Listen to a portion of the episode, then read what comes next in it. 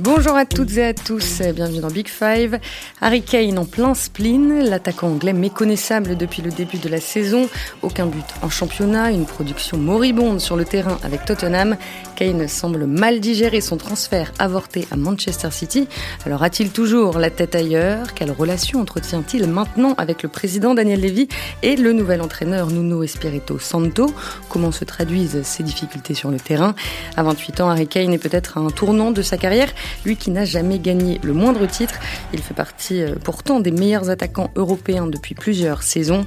Et on parlera aussi évidemment de son statut en Angleterre, souvent discuté. Avec moi aujourd'hui, euh, deux habitués de Big Five quand il s'agit du foot anglais. Pierre-Etienne Minonzio pour commencer. Bonjour Pierre-Etienne. Bonjour Marie, bonjour à tous. Et puis nous sommes en ligne avec euh, Philippe Auclair, le correspondant de France Football à Londres. Bonjour Philippe. Bonjour Marie, bonjour Pierre-Etienne, bonjour à tous et à toutes. Vous avez le casting et le menu. Maintenant, on peut commencer. Une petite précision en préambule. Euh, au moment où nous enregistrons cet épisode, Harry Kane et Tottenham s'apprêtent à jouer contre le club slovène de Moura en Ligue Europa Conférence. L'attaquant anglais va donc peut-être euh, en profiter pour rectifier le tir après son début de saison catastrophique et c'est euh, tout ce qu'on lui souhaite d'ailleurs. il n'empêche qu'Harry Kane est presque fantomatique depuis bientôt deux mois. On a l'impression que son faux départ à Manchester City l'a complètement chamboulé. Pierre-Etienne, Harry Kane avait vraiment envie de quitter Tottenham pour rejoindre Manchester City cet été? Oui, c'était très clair. Alors, il l'a fait comprendre. Il l'a pas dit de manière totalement explicite parce qu'on sait bien que par rapport aux supporters, c'est toujours euh, dangereux de dire ces choses-là, mais il l'a laissé entendre en mai. Il a fait une sorte de, long entretien euh, avec euh, Gary Neville et puis ils jouaient au golf ensemble et c'était filmé. Et à un moment, il a dit bon bah voilà, en gros, euh, il a laissé entendre qu'il y avait un gentleman agreement avec son président pour un départ et il a dit qu'il lui avait besoin de, rejouer de nouveau au très haut niveau, c'est-à-dire en Ligue des Champions, ce qui n'était plus le cas pour Tottenham. Et il y avait un autre signe fort aussi, moi qui m'avait marqué, c'est pour le dernier match de la saison. En fait, il a fait une sorte de tour d'honneur plus ou moins tout seul qui ressemblait quand même à un adieu aux supporters. Donc je pense que il y a quelque chose dont on peut pas douter, c'est sa volonté de, de, quitter les Tottenham. Ouais, dans sa tête, il était euh, déjà à moitié euh, parti. Euh, Philippe, est-ce qu'on sait comment se sont passées les négociations cet été entre Daniel Levy et les dirigeants de City? Il n'y a pas eu beaucoup de négociations en fait, et c'est ça qui est, le plus drôle, c'est que il y a eu un intérêt évident de Manchester City, ça c'est exact, mais la façon dont le camp de Harry Kane a mené sa barque a été franchement, c'était pas loin du ridicule. Euh, Harry Kane est, conseillé en fait, et c'est pas nécessairement une bonne chose, par son frère. Et eh ouais, Charlie, euh, qui a créé une société spécialement pour, euh, pour s'occuper de son frangin, qui s'appelle CK66, et qui est aussi chapeauté par le papa des deux frères, Harry et Charlie. Donc, on a affaire à quelqu'un qui est très loin d'être un Mino Raiola ou un Pinisa à vie dans la profession d'agent, de représentant, et qui s'est en fait complètement fait rouler dans la farine parce que il ne sait absolument pas comment s'y prendre. Et, Daniel Lévy, en fait, a simplement dit non, non et non. Et c'est roulé dans la farine par Daniel Lévy? Ah bah bien sûr, mais un petit peu par tout le monde, parce que je pense que Manchester City, d'une certaine manière, euh, ils sont pas nés de la dernière pluie, ils savaient très bien à qui ils avaient affaire, et la réponse qu'ils ont eue de Daniel Lévy a toujours été un non ferme et déterminé et catégorique. Mais dans le même temps, ce qui se passe d'ordinaire s'est également passé, savoir que l'entourage du joueur, donc on sait de qui il s'agit, fait fuiter des affaires, des histoires qui paraissent sous la plume de journalistes amis, etc., et qui font croire qu'il se passe vraiment quelque chose en coulisses. Alors qu'en fait, euh, avec le recul, et parlant maintenant avec les gens de Tottenham, parlant également avec des gens de Manchester City, il semblerait que euh, ces négociations n'aient pas vraiment eu lieu, que tout ça c'était une, c'était véritablement une fumée sans feu. Et Kane lui-même, Harry y a cru. On peut imaginer que son, frère Charlie et son père lui ont fait croire que, lui ont fait miroiter ce transfert possible à Manchester City, chez le finaliste de la Ligue des Champions, champion d'Angleterre. Mais il est en fait tombé de très très haut. Euh, lorsqu'il est revenu de ses vacances, il y a eu d'ailleurs une des, il était parti aux Antilles, si je ne m'abuse. Euh, il y a eu des scènes qui n'étaient pas franchement, euh, disons, à la hauteur de sa réputation et qui ont fait énormément de mal à, à son prestige et son, son, aura auprès des supporters de Tottenham, mais pas seulement auprès des supporters de Tottenham, de beaucoup d'autres, des autres également, qui, qui, ont vu un joueur qui, tout compte fait, s'est pas comporté beaucoup mieux que, bah, que d'autres, à qui on ne pardonne rien. Mmh, c'est-à-dire qu'il n'est pas à la hauteur de sa réputation Oui, pas du tout, parce que euh, c'est l'idée euh, du joueur fidèle à son club, euh, comme je ne sais pas, Steven Gerrard l'a été à Liverpool, comme d'autres l'ont été à, ben, Arsenal, comme Dennis Bergkamp l'a été à Arsenal quand il est arrivé à l'Inter. Et, et, ça, ça, non, ça n'a pas lieu d'être. en l'occurrence, il a, il a vraiment fait tout ce qu'il pouvait pour sortir du club. Alors la question, bien évidemment, est-ce que le, le gentleman's agreement dont, dont parlait Pierre-Étienne, est-ce que ce gentleman's agreement existait vraiment? Pour ce que je sais de Daniel Levy, je ne serais pas totalement surpris qu'il ait existé et que Daniel Levy ait, fini par l'oublier. Ça ne serait pas totalement surprenant. Mais le fait est que euh, le joueur s'y est très mal pris, euh, son représentant s'y est très mal pris. Et en fait, c'est pour ça qu'il est resté à, Tottenham. Alors jusqu'à quand? Ça, c'est la, question à, 120 millions de livres ou hmm. peut-être moins de 120 millions de livres au vu de, de sa forme actuelle avec son club. Tu disais, euh, il s'est fait rouler dans la farine, effectivement, par Daniel Levy. Et ce qui n'est pas tout à fait clair non plus, c'est est-ce qu'il se serait pas fait en partie rouler dans la farine par Manchester City aussi? Ce qu'on sait, c'est que l'offre qu'a fait City, c'était apparemment 75 millions de livres, plus 25 de bonus. Ça, c'était une offre qui peut être peut-être un début de négociation, mais qui était quand même... Tout le monde savait qu'il valait plus que ça. Donc ça, c'était une offre dont tout le monde savait qu'elle allait être refusée. Donc ça, on est sûr que cette offre, elle a été faite. Après, apparemment, City était prêt à faire une nouvelle offre qui aurait été de, de 100 plus 20 ou 25, mais ils l'ont jamais faite. Et il est à peu près clair aussi que si Guardiola était extrêmement attaché au fait que Kane vienne, il y avait aussi des gens à, Manchester City qui, avaient, qui étaient un peu plus euh, réticents en se disant est-ce que le profil mmh. convient exactement? Et donc du coup, on se demande, et je rejoins Philippe là-dessus, si euh, au final, il y a, les seuls qui y croyaient, c'était le camp Kane, d'une certaine manière. C'est assez étonnant. Voilà. Et effectivement, ce qui est très compliqué, c'est de voir, effectivement, sur, le coup, il peut y avoir, mais alors pour le coup, ça, c'est pas spécifique à cette affaire, c'est très classique sur les transferts, c'est qu'il peut y avoir énormément de littérature produite. Par exemple, quand euh, c'était le cas, euh, par exemple, quand Neymar, on a dit qu'il revenait à Barcelone, il y a eu des articles mm. tous les jours, et ça, c'était, voilà les camps, euh, tout le monde donne des informations selon leurs intérêts, mais effectivement, quelle est la réalité de tout ça? Et en fait, on se... même City, la volonté réelle de City de faire venir Kane, mais peut-être parce qu'ils savaient qu'il y avait peu de chance aussi. C'est peut-être pas parce, parce que c'est Daniel Levy en face. Voilà, peut-être qu'ils, quand ils ont su que Levy, euh, voilà, ne bougerait pas d'une oreille, ils se sont dit c'est pas la peine de dépenser du temps là-dessus. Mais en tout cas. Euh, City n'a pas donné l'impression de, faire tout ce qui était en son pouvoir pour faire venir Kane. Hum. Alors, il est sous contrat jusqu'en euh, juin 2024. Et juste pour qu'on soit clair, on parle quand même du septième meilleur euh, buteur du Big Five euh, depuis trois saisons, 81 buts inscrits, meilleur buteur de Première Ligue en 2016, 2017 et 2021. Et l'an dernier, il a aussi terminé meilleur passeur. Je le précise parce que c'est peut-être pas le plus célèbre des attaquants en France. Et peut-être qu'on mesure pas aussi complètement. je, suis totalement d'accord. Moi, je suis un fan total de ce de ce joueur et j'essaie de faire du, à mon très très humble niveau, faire du prosélytisme, y compris dans ces murs, mais ça prend pas du tout. Par exemple, quand on fait en fin d'année à l'équipe, on fait toujours l'équipe monde, l'équipe européenne. Bon, et euh, à chaque fois, je dis, ah, mais on va mettre Kane. Alors, ça, suscite des silences de gêne. Et en fait, euh, ouais, ouais, c'est intéressant que tu dises ça, c'est qu'effectivement, il est, je trouve qu'il est pas du tout reconnu. Euh, enfin, en Angleterre, il a quand même un statut incroyable. Mm. Mais pareil, tu vois, par exemple, tu dis, il, il c'est quand même incroyable. Il, il, est, il est terminé meilleur buteur, meilleur passeur. Dans l'histoire de la première ligue, il y a que Cole qui a fait ça, une saison. Mais c'est un exploit incroyable. Et effectivement, mm. ça n'a pas un retentissement dingue. Non, non, non, il y a les, enfin, Lewandowski ou même mmh. prennent euh, un peu plus la, lumière que lui. Philippe, tu parlais un peu des supporters euh, il y a un instant. Mm. Est-ce que le Trust, donc, qui est le principal groupe de supporters de Tottenham, s'est exprimé à, propos de son possible départ à City cet été? Alors là, tu me poses une colle, Marie.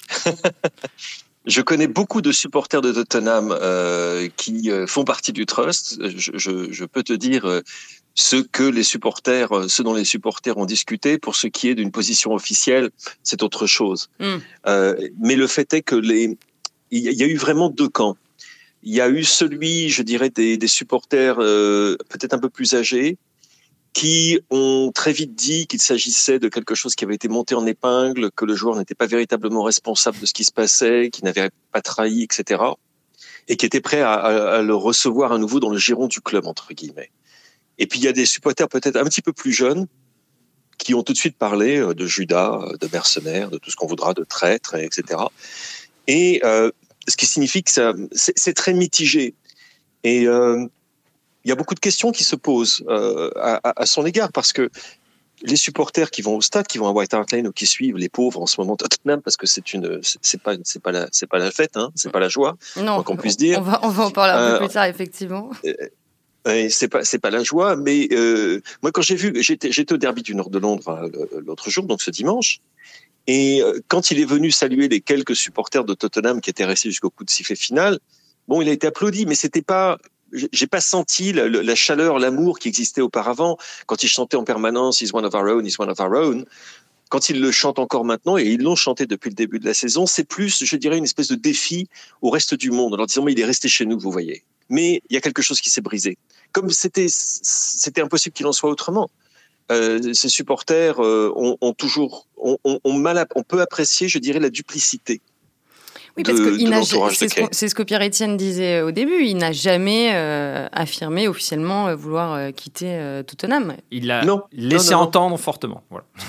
Mais ça, Pierre Etienne, c'est un problème parce que tu, hmm. dès qu'il a eu, dès qu'il a, il a lâché cette phrase qui a hmm. immédiatement fait s'enflammer la, sphère virtuelle quand il était avec Gary Neville, dès, dès qu'il fait ça, tout de suite, les signaux d'alarme se déclenchent et les supporters se disent mais c'est pas possible qu'il dise un truc pareil. Mm.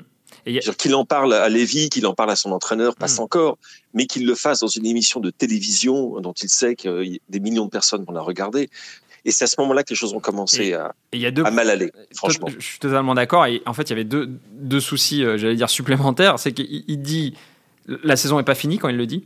Donc en fait, euh, ça veut dire qu'à partir de ce moment-là, le, jeune euh, Mason, qui était l'intérimaire, euh, en fait, toutes les questions seront de l'entraîneur intérimaire de Tottenham seront là-dessus. Donc déjà, il pourrit la fin de saison. Et puis par ailleurs, en fait, il y avait un autre truc, c'est qu'il a dit, ah, en anglais, c'est il dit It's going to be done on me. En gros, il dit, de toute façon, à la fin, c'est moi qui déciderai de mon futur.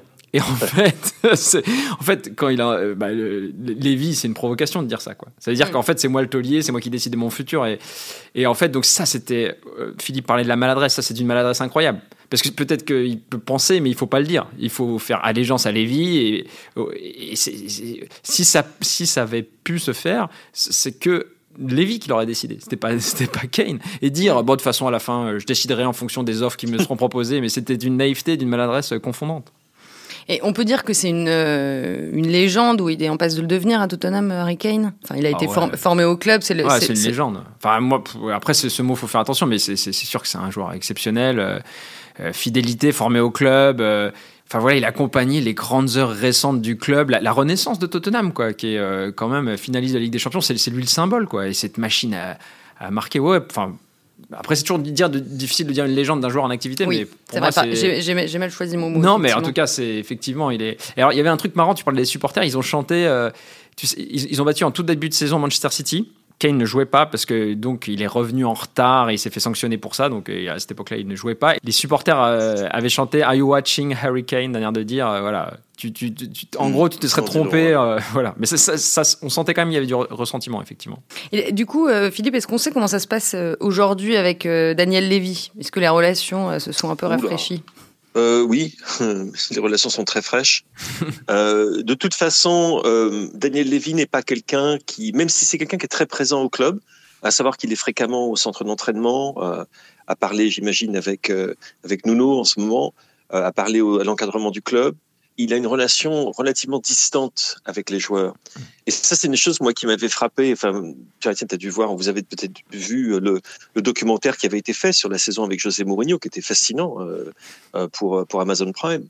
Et une chose qui m'avait frappé, c'était la relation qu'il y avait entre Daniel Levy et ses joueurs je l'imaginais assez distant et il l'est franchement. C'est-à-dire qu'il dit ses quatre vérités euh, aux joueurs. Euh, c'est un fan absolu des Spurs. Hein. De ce côté-là, il n'y a absolument rien, à lui reprocher. Mais c'est pas quelqu'un euh, qui va être. je cherche des exemples d'ailleurs, mais d'un directeur sportif qui ait cette espèce de connivence avec avec ses joueurs. C'est quelqu'un qui, qui, est assez dur, assez cassant, qui avait des relations d'ailleurs assez compliquées avec ce Pochettino pendant un certain temps avant qu'ils partent ensemble ils étaient partis faire ensemble, je pense, du, du radeau euh, en Argentine. Et, euh, pendant plusieurs jours, etc. Oui, oui, oui, sur, sur dans, dans, un canyon. Et d'ailleurs, Lévy était tombé à l'eau.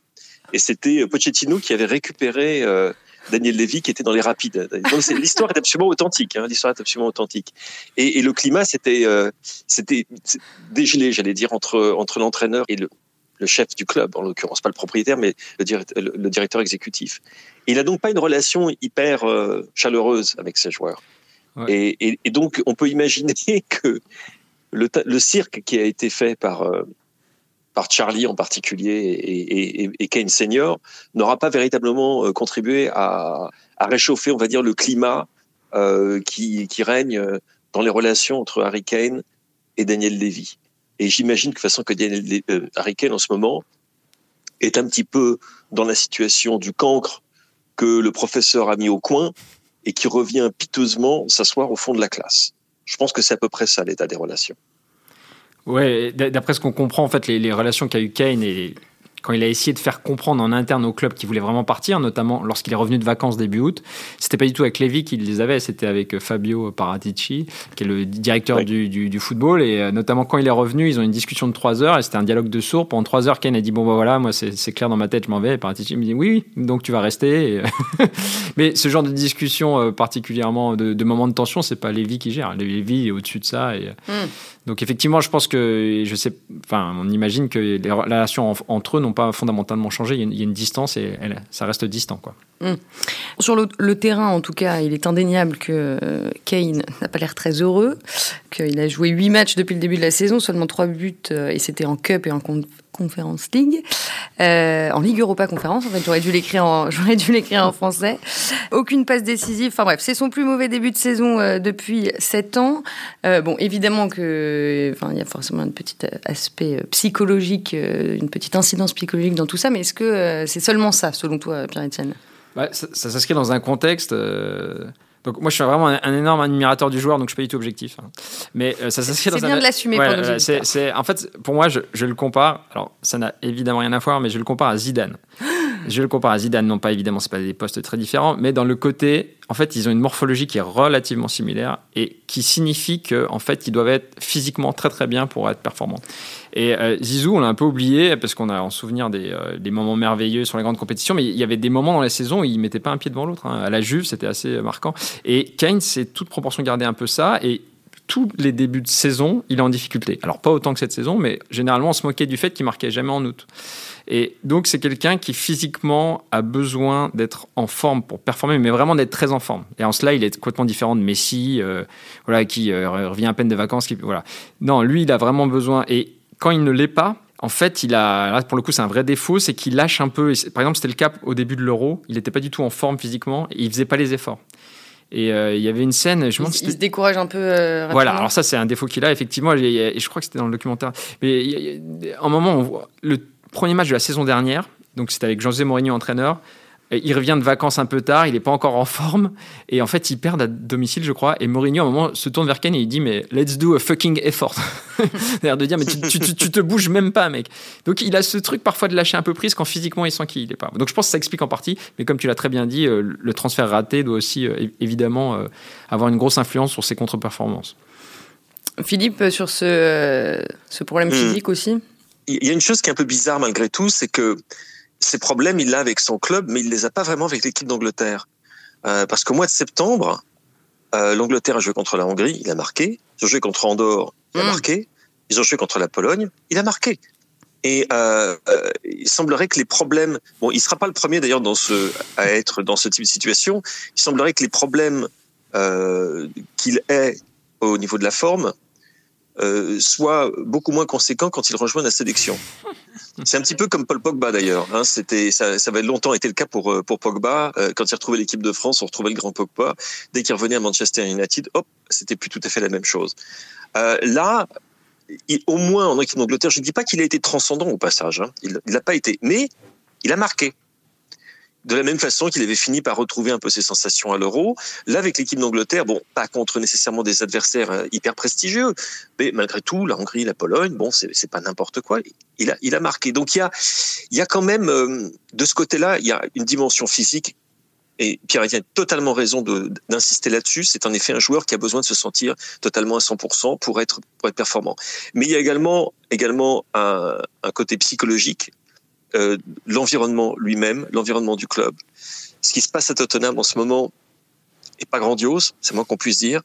Ils ont fait un début de saison qui a fait croire pendant quelques quelques matchs que les choses allaient bien se passer pour eux, mais quand on regardait d'un petit peu plus près ces matchs, on se rendait compte d'abord ils avaient tous gagné à 1-0, euh, ce qui est quand même un signe.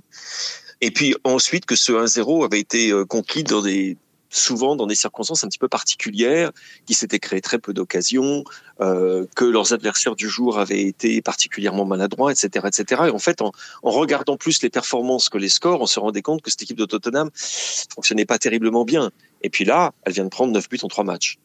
Mmh, et euh, du coup, il est dans un environnement lui-même qui est pas franchement. Il n'est pas le seul de joueur de Tottenham d'ailleurs à pas être du tout à son niveau. Je veux dire, le, le Son, qui est un joueur absolument admirable, et pas à son niveau habituel. La défense n'est pas à son niveau habituel. Euh, qui, avait été fait parfois fantastique, on peut le dire avec Tottenham. Là, en ce moment, il il met pas un pied devant l'autre. Euh, et, on peut passer comme ça dans toute toute l'équipe euh, qui reste continue d'avoir un bel effectif, mais l'environnement de, des Spurs en ce moment a également fait qu'il y a un impact sur ce que lui peut proposer. Et puis d'autre part, il est tellement important pour cette équipe, on peut imaginer que euh, sa, sa, déception qu'il porte sur son visage et dans son langage corporel que je trouve épouvantable. Je ne sais pas si Pierre-Etienne est d'accord avec moi, mais il se traîne sur le terrain. Je veux dire, c'est pas un joueur, t'as pas l'impression qu'il veut. Il est de toute façon assez languide hein, dans sa mm. façon de se déplacer, etc. C'est pas un joueur, c'est pas euh, un joueur qui explose en permanence. Mais là, en ce moment, c'est euh, c'est un lampadaire, quoi. C'est et, et, et, quand et quand quand il est et en plus de ça, quand il n'est pas content euh, de, de, de, sa prestation, parce que c'est en effet, c'est un vrai pro, hein. c'est quelqu'un qui a une fierté. Et on l'a vu contre Arsenal. Je veux dire, le but de, de Saka, le but du 3-0, il est quand même inouï. C'est pas, il, perd il glisse, il perd le ballon, il veut se récupérer. En fait, il loupe son premier tacle et le deuxième tacle qu'il fait, c'est une passe décisive pour un joueur d'Arsenal, pour, pour Saka. Donc c'est à l'image, c'est catastrophique. Oui, c'est scénario catastrophique. Et, et, ça a évidemment un impact sur les, les gens qui l'entourent. Et donc c'est un cercle vicieux dont il va falloir qu'il sorte. Mais alors comment euh, Quand on écoutait Nuno Espirito Santo après le match contre Arsenal, on se disait que l'entraîneur lui-même n'était pas complètement certain de la meilleure façon de procéder. Oui, alors justement, il y avait ses doutes. C'était ma, ma question euh, suivante. on le sait, Nuno Espirito Santo n'a jamais été euh, parti dans un, football très offensif. Est-ce que ça aussi, ça ne joue pas un peu dans les euh, performances très moribondes d'Harry Kane? Bah, je, pense que le, problème, c'est que là, manifestement, ils savent pas très bien comment ils doivent jouer. à la rigueur, mm. parce que quelque part, la saison dernière, le le Tottenham de Mourinho, c'était pas du football champagne. Hein, donc non, ça allait rarement avec Mourinho. ouais, donc non, quelque... mais en fait là, visiblement, ils disent, euh, ils ne savent pas clairement, et c'était euh, sur le milieu de terrain du match. Euh, le milieu de terrain était complètement déserté contre les Gunners, c'était terrifiant. Donc manifestement, hein, il a du mal, Nuno, à prendre ses marques dans un très grand club. Il parle peu aux joueurs, il, il parle pas trop à l'environnement du club, à, euh, aux autres secteurs autres que sportifs du club. C'est-à-dire qu'il voilà, il prend encore ses marques et donc effectivement ça renforce ses difficultés. Et puis en fait le, truc c'est comment voilà Kane c'est un joueur euh, voilà magnifique. je suis pas objectif, je, le répète, mais en fait il y a un truc c'est comment qu'est-ce qu'on en fait? Et en fait euh, donc clairement sous Pochettino lui disait c'est l'attaquant de pointe et c'est lui qui lead le pressing. Donc c'était très clair. Donc voilà. Après l'équipe carrément Mourinho il a carrément construit l'équipe autour de Kane en disant euh, tu fais ce que tu veux tu peux décrocher euh, les autres il, joue un peu plus euh, et là pour l'instant c'est pas clair du tout la manière dont il va l'utiliser parce que par exemple il l'a aligné à gauche contre Chelsea un peu lié gauche voilà. Donc on sent qu'il n'a pas encore trouvé la bonne place et donc du coup c'est un peu voilà c'est comme il disait c'est le, serpent qui se mord la queue c'est à dire que comme l'équipe est pas bien Kane n'est pas bien il se tire un peu vers le vers, vers le bas tout voilà. C'est un cercle vicieux quoi et euh, Philippe, tu parlais un petit peu de, de, de ses coéquipiers. Euh, ça a modifié forcément l'équilibre un peu dans le vestiaire, ce, ce, faux départ et du coup là, le, le, la méforme d'Harry Kane euh, alors malheureusement, je, je, ne suis pas la, la petite souris euh, qui assiste euh, à, ce mm. qui se passe dans le vestiaire de Tottenham, mais ce, ce qui en transpire en ce moment, c'est c'est un club déprimé et, et qu'il l'est depuis un bout de temps parce que le, le, passage de Mourinho euh, de toute façon, quand Mourinho passe dans un club, il y a toujours pas mal de ménage à faire après lui. C'est Et de ménage, de ménage psychologique. Et en plus de ça, il faut se souvenir du fait que Nuno Espirito Santo est arrivé à Tottenham vraiment faute de mieux. Et parce qu'il était le seul à dire oui. Le nombre de managers, je crois que c'est sept, ils ont approché avant de, de que, que Nuno dise oui euh, en dit long sur euh, la façon dont Tottenham est perçu dans la profession. La crainte qu'inspire Daniel Levy. Ah, mais oui, et puis le fait que non, mais il y a aussi des facteurs euh, objectifs qui sont par exemple le fait que ce club, dont on sait qu'il ne dispute que vraiment la, c'est enfin la, la, compétition européenne qu'il dispute, c'est plus un, un pinceau qu'autre chose. La Conference League, préféraient ne pas y être, hein, mais bon, bref, ils y sont, ils y sont. Mais le, club n'est pas en Ligue des Champions, le club est endetté, le club a, a, été frappé de plein fouet par la pandémie avec son nouveau stade. Il y a des emprunts considérables à rembourser, donc ça veut dire que les moyens financiers ne sont pas là pour recruter peut-être les joueurs de top, top, top, top niveau, entre guillemets, euh, qui seraient nécessaires, alors que Dieu sait que cet effectif a besoin d'être rafraîchi dans pas mal de secteurs. Et on peut continuer comme ça longtemps. Donc c'est un club qui aujourd'hui fait face à un, comment dire, une espèce de doute existentiel il se retrouve un peu, c'est Jonathan Wilson qui avait fait ce, parallèle que je trouve très juste euh, dans le Guardian il y a quelques jours de cela. Il se retrouve un petit peu dans la situation dans laquelle Arsenal s'est retrouvé en passant à l'Emirates. La différence, c'est qu'Arsenal, en passant avec en passant à l'Emirates, avait toujours euh, Wenger pour les pour les guider. Que ce soit une bonne ou une mauvaise chose, c'est autre chose. On ne fait pas un podcast sur sur Arsenal. Et puis qu'on a également en place une, on a une stratégie à long terme. On sait quelle est, quelle est, quelle est cette stratégie aujourd'hui. C'est bâtir l'équipe sur des joueurs, joueurs, euh, le triangle Stackhouse de garde, euh, Smith Pro et quelques autres. Donc on sait où on va. On sait où on va. Tottenham, on ne sait pas. On ne sait pas. On a, on a ces problèmes économiques, on a ces problèmes financiers, et on a des problèmes dans le vestiaire et des problèmes sur la pelouse. C'est pas fantastique pour euh, l'atmosphère qui va régner à l'intérieur du vestiaire. Alors avant de terminer et euh, pour euh, en revenir euh, rapidement à Harry Kane, juste un mot sur, sur sa relation avec l'équipe d'Angleterre, parce qu'on on l'a brièvement évoqué pour parler de, de ses bonnes performances quand même au début du mois avec, avec la sélection anglaise. C'est quand même le cinquième meilleur buteur tout de même, demi-finaliste du mondial en 2018 et finaliste évidemment cette année à l'Euro. en fait, je voulais vous demander euh, pourquoi est-ce qu'il était euh, tant critiqué euh, en Angleterre? Parce que j'avais l'impression que les Anglais étaient particulièrement exigeants avec lui. Mais vu comme, enfin, ce qu'on a dit pendant le podcast, je me rends compte que c'était peut-être pas la bonne façon de tourner la question. Moi, je trouve qu'il est quand même assez, assez admiré en Angleterre. Après, expliquer pourquoi il n'a pas peut-être l'impact qu'ont d'autres joueurs, c'est Bon, déjà, il a pas. Il par exemple, la presse. Pardon, je te coupe, mais par exemple, la presse a été très dure avec lui euh, au début de l'Euro, pendant la pendant la phase de bah, poule. Ça, c'est lié au fait que c'est le capitaine et le meilleur buteur et qu'il euh, Alors était sortait d'une saison de dingue. Ouais, voilà. Donc ça, c'était plus d'un point de vue sportif. Après, je dirais qu'il a, un, il a un petit déficit de charisme malgré tout. C'est-à-dire que quand on fait un portrait d'Harry Kane, euh, en fait, c'est assez compliqué. Il a peu de points d'accroche. Euh, voilà, ce qui est marrant, c'est qu'il aime la, NFL et les chiens. Voilà, j'exagère un peu, mais donc en fait, il a, voilà, il a pas une personnalité flamboyante. Et par ailleurs, en plus, en fait, il adore les responsabilités, il adore être capitaine, mais quand on, équipe, quand on est capitaine de l'équipe d'Angleterre, il faut prendre la parole souvent. Et euh, moi, j'ai toujours un souvenir, c'est à la Coupe du Monde 2018. Alors, il y a un match, le premier match, c'était contre la Tunisie à, Volgograd. Et en fait, euh, Volgograd, c'est, c'est l'ancien Stalingrad. Donc évidemment, Stalingrad, c'est là où il y a eu la bataille euh, décisive de la Deuxième Guerre mondiale, c'est euh, entre l'été 42 et février 43. Et euh, du coup, en fait, il a été interrogé là-dessus en disant, vous jouez dans un stade où tout près duquel il y a eu des gens sont battus et sont morts pour la liberté. Voilà.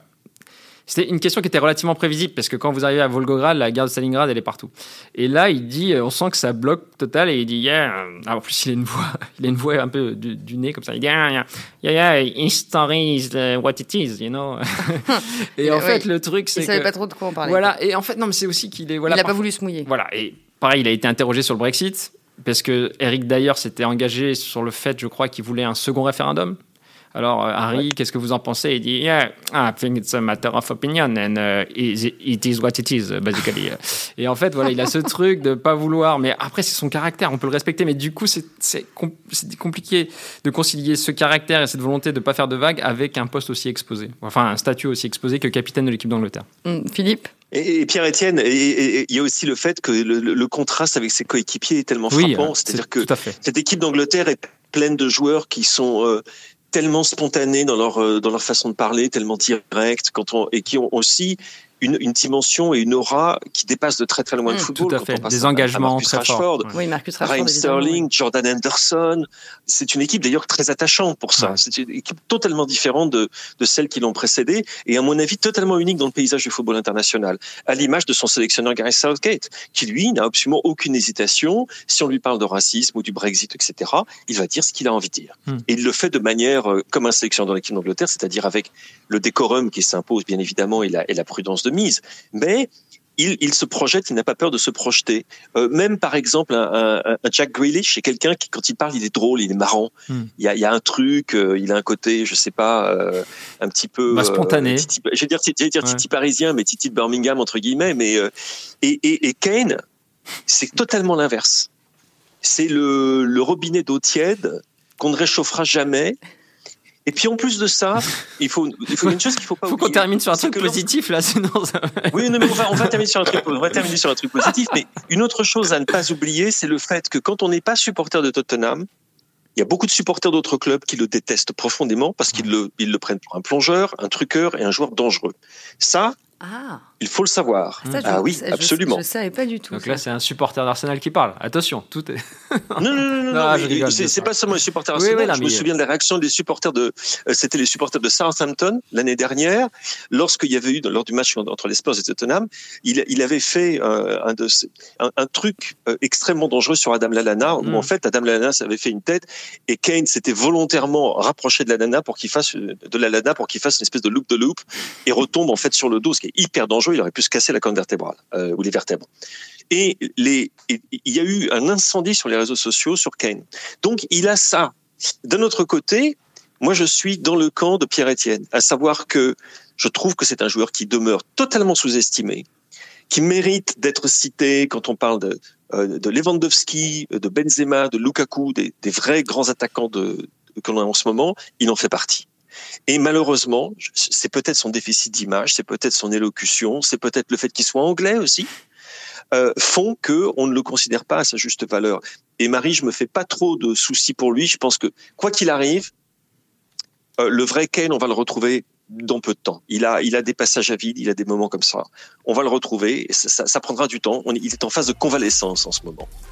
Donc euh, la, thérapie finira par marcher et Pierre-Etienne retrouvera le, l'avant-centre qu'il adore et, qui marque des buts et dont on ne met plus du tout les contributions en question. Mais c'est vrai qu'en ce moment, c'est pas encore le cas. c'est ce qu'on lui souhaite euh, évidemment et puis on en est qu'au, début de la saison. Donc euh, en championnat, rien n'est joué évidemment et, et puis qui sait peut-être que la Ligue Europa Conférence finira par passionner les supporters de Tottenham. merci à tous les deux, Philippe Auclair et Pierre-Étienne Minondio. Merci aussi à Antoine Bourlon pour la réalisation de cet épisode. Et vous qui nous écoutez la semaine prochaine, je vous retrouve mercredi et non pas jeudi. Euh, prenez soin de vous, à très vite.